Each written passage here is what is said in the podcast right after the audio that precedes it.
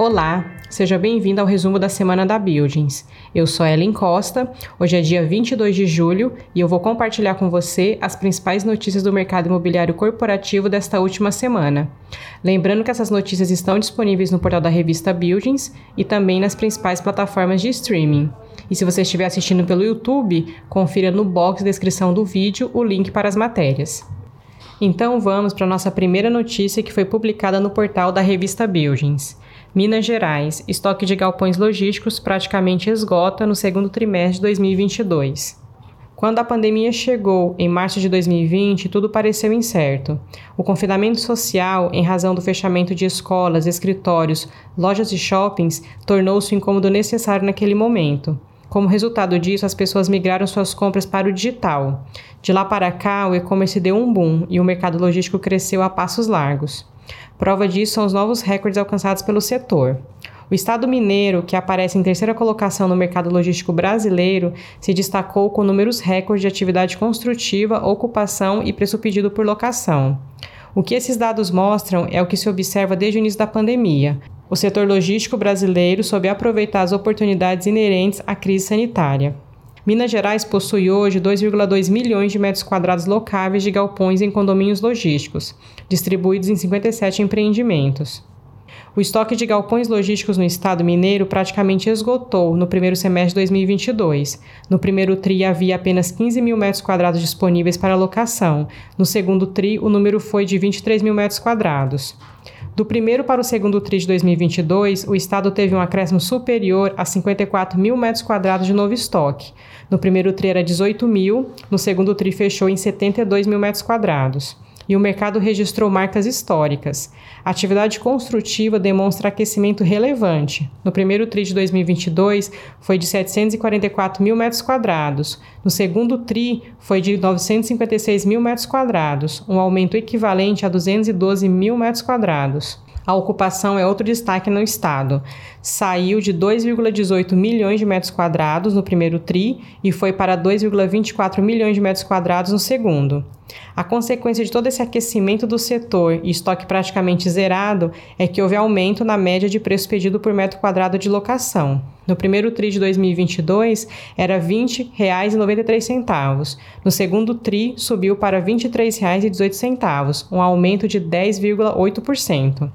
Quando olhamos para a absorção líquida, indicador de crescimento ou retração do mercado em metragem quadrada ocupada, o saldo segue positivo. Alcançou o resultado de 64 mil metros quadrados no segundo trimestre de 2022, número superior em 17 mil metros quadrados em relação ao primeiro TRI. A taxa de vacância ficou em apenas 1% no primeiro trimestre de 2022, embora um pouco maior que o primeiro, continua muito baixa.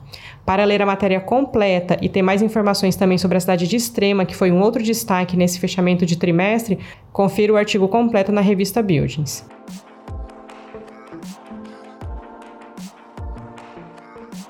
Nossa próxima notícia foi publicada no portal Focus Jor. Log vai investir 283 milhões de reais em novo condomínio logístico no Ceará. A Log está investindo 283 milhões de reais em seu terceiro empreendimento no Ceará. Responsável pela construção e locação de galpões logísticos no estado, a empresa já conta com o Log Fortaleza 1 e o Log Fortaleza 2. O condomínio logístico, situado no quarto anel viário, tem previsão de entrega para o segundo semestre de 2023. A área bruta locável é de 129 mil metros quadrados, divididos em dois galpões com módulos a partir de 1.700 metros quadrados. O espaço poderá receber mais de 70 empresas dos mais diversos segmentos e gerar mais de 1.500 vagas de trabalho. O diretor executivo de produção da empresa, Márcio Siqueira, disse que a construção de mais um empreendimento em Fortaleza vai atender à demanda por galpões logísticos de alto padrão na região. Além disso, faz parte da estratégia de negócio da companhia de ampliar sua atuação pelo Brasil. O executivo explica que a procura por espaços como os oferecidos pela Log foi impulsionado recentemente pelo crescimento do e-commerce no Brasil.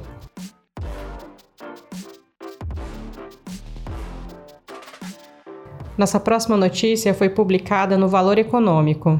DHL vai investir 150 milhões de reais no Brasil até 2025. O grupo de logística DHL planeja expandir sua atuação no Brasil com a formação de novos polos regionais, o aumento do número de lojas voltadas ao comércio eletrônico e a ampliação de sua estrutura no aeroporto de Viracopos, em São Paulo. O plano de investimento no Brasil até 2025 é de 150 milhões de reais. Globalmente, a DHL Express, divisão do grupo alemão de logística, faturou cerca de 35 bilhões de reais na cotação atual no primeiro trimestre de 2022 e fez investimentos capex totais na ordem de 3,36 bilhões de reais apenas no período de janeiro a março deste ano. Em 2022, a previsão da empresa é investir 51 milhões de reais no Brasil. Os recursos deverão ser usados para a compra de veículos elétricos e a instalação de novas unidades, incluindo a formação de um hub regional no Recife, voltada ao atendimento do Nordeste. A companhia também planeja montar um polo regional no Sul dentro de um prazo de dois anos. Hoje a operação é centralizada em São Paulo. Além disso, o plano de expansão preverá abrir cerca de 25 novas lojas próprias pelo país nos próximos anos. A ideia é ampliar a presença no mercado de comércio eletrônico, facilitando o acesso de pessoas físicas e negócios de pequeno porte nas cidades. Outro investimento relevante da empresa será a expansão de sua área no aeroporto de Viracopos, em Campinas, São Paulo, com o objetivo principal de elevar a capacidade das exportações.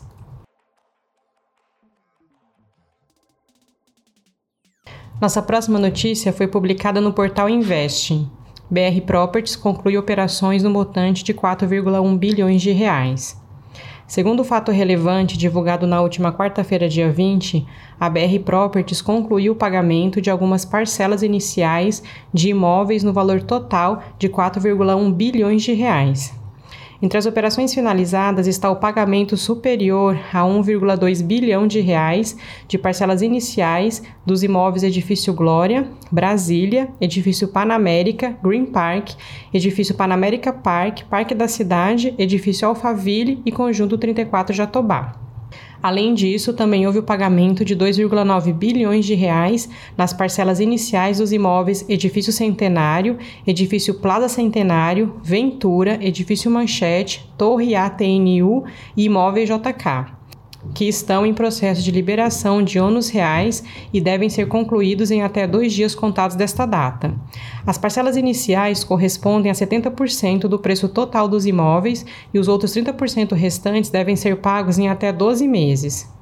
A BR Property disse que a liquidez gerada pelas operações será usada para quitar dívidas da companhia e também para efetuar o pagamento de ações aos cotistas, caso seja aprovado no dia 28 de julho a redução do capital social da empresa em 1,125 bilhão. Nos últimos 365 dias, os papéis da BR Properties acumularam uma desvalorização de 9,28%, mas as estimativas consensuais indicam uma alta percentual de 20,14% nos próximos 12 meses, para R$ 9,98.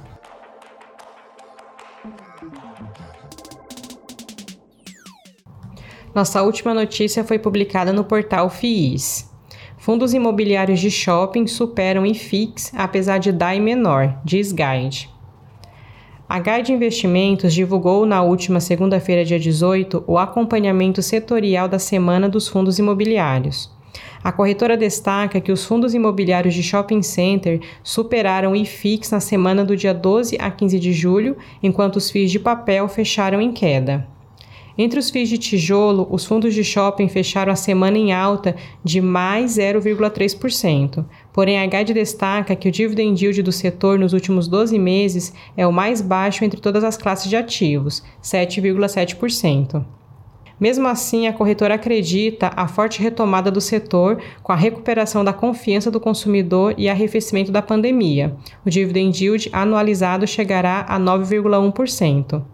Os fundos de logística tiveram uma pequena queda na semana, performando um pouco melhor que o índice, fechando a semana em menos 0,2%.